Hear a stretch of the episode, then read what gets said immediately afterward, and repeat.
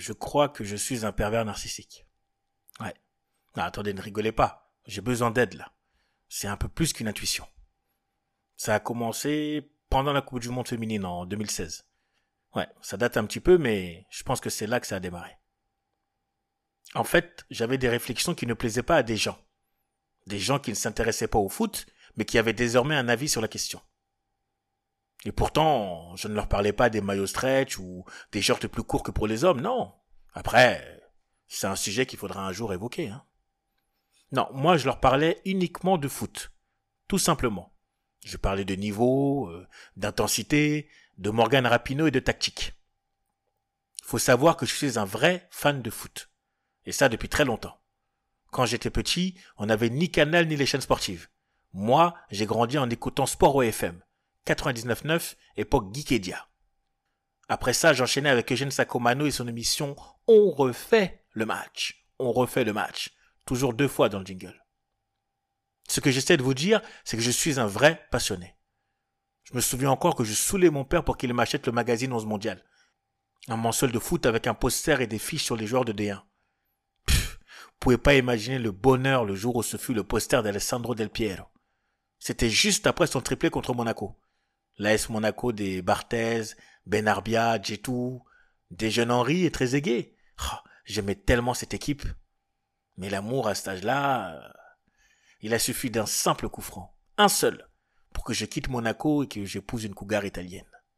Bref, je me suis encore emballé, mais revenons-en au sujet principal et à ma crainte actuelle, à savoir si je suis ou non un pervers narcissique. Bon, déjà, qu'est-ce qu'un pervers narcissique? Parce qu'avant, euh, être un pervers, c'était suffisant. Là, je vous parle d'avant, hein. avant les smartphones, avant fans, avant même le but de Bouba contre la France. Paix à son âme. Là, je vous parle d'avant, quand on tirait sur les couettes des filles au visage parsemé de taches de rousseur. Une manière juvénile de dire Eh, toi, comme tu es jolie, je t'aime sûrement. Oui, on parlait comme ça à l'époque. Il n'y avait pas d'histoire de crush ou de quicheta, non. On jouait à la délit, on narguait les filles dans la cour, les plus courageux écrivaient des poèmes sur des feuilles blanches, ou dans le cahier de texte. On s'aimait, quoi, simplement et innocemment. Innocemment, penses-tu? C'est sûrement là les prémices d'un manipulateur assoiffé de pouvoir. Tirer sur les tresses ou les couettes d'une fillette pour montrer sa supériorité Supériorité imposée par le patriarcat qui fait des femmes des proies faibles et sans défense. Gazelle fragile, apeurée face aux lions ou autres fauves dominants de cette jungle qui est devenue notre société. Désolé. Je m'emporte, mais j'ai cette voix dans ma tête qui me parle sans cesse. Elle est empreinte de reproches et de néologismes. Elle me demande si le transfert de Sakina Karchaoui n'est pas plus important que celui de Léo Messi. En fait, je ne sais plus du tout où j'en suis. Parce que moi, je ne veux dominer personne, si ce n'est mon ego. Donc au pire, je serai un pervers négrocentrique. C'est du négrologisme. Ça n'existait pas, d'où mon utilisation de l'imparfait. Pour parfaire ma quête, j'ai eu l'idée la plus stupide du monde. J'ai décidé de regarder sur Internet. Comme lorsque vous avez mal aux orteils et que vous tapez machinalement douleur aux orteils sur Google et qu'on vous apprend que vous avez sûrement une leucémie. Ben là, j'ai fait pareil. J'ai regardé des sites, des forums, j'ai comparé des définitions et j'ai même entamé un test. Êtes-vous un pervers narcissique? Question 1. Êtes-vous narcissique? Hmm, Je pense, oui. Enfin, j'en joue plus que je le suis, mais je vais répondre oui quand même. Question 2. Votre partenaire est-elle libre? Libre? Libre comme dans liberté ou comme dans libertaire? Bon, c'est pas le moment de faire de la sémantique. Ouh, mais attendez. Ce serait pas là un mécanisme de défense Je suis inconsciemment en train de fausser le test pour ne pas découvrir la vérité et assumer que je suis un pervers narcissique. Heureusement, j'avais dû m'arrêter là.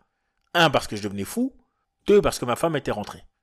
Alors plutôt que de lui demander son avis, j'ai bêtement et brusquement fermé mon PC. Mais je m'y suis reconnecté le soir même. Question 3. Avez-vous tué des fourmis étant jeune? Euh, oui, enfin, c'était plutôt des cafards, mais je le regrette d'ailleurs. Question 4. Êtes-vous heureux de la réussite de votre partenaire?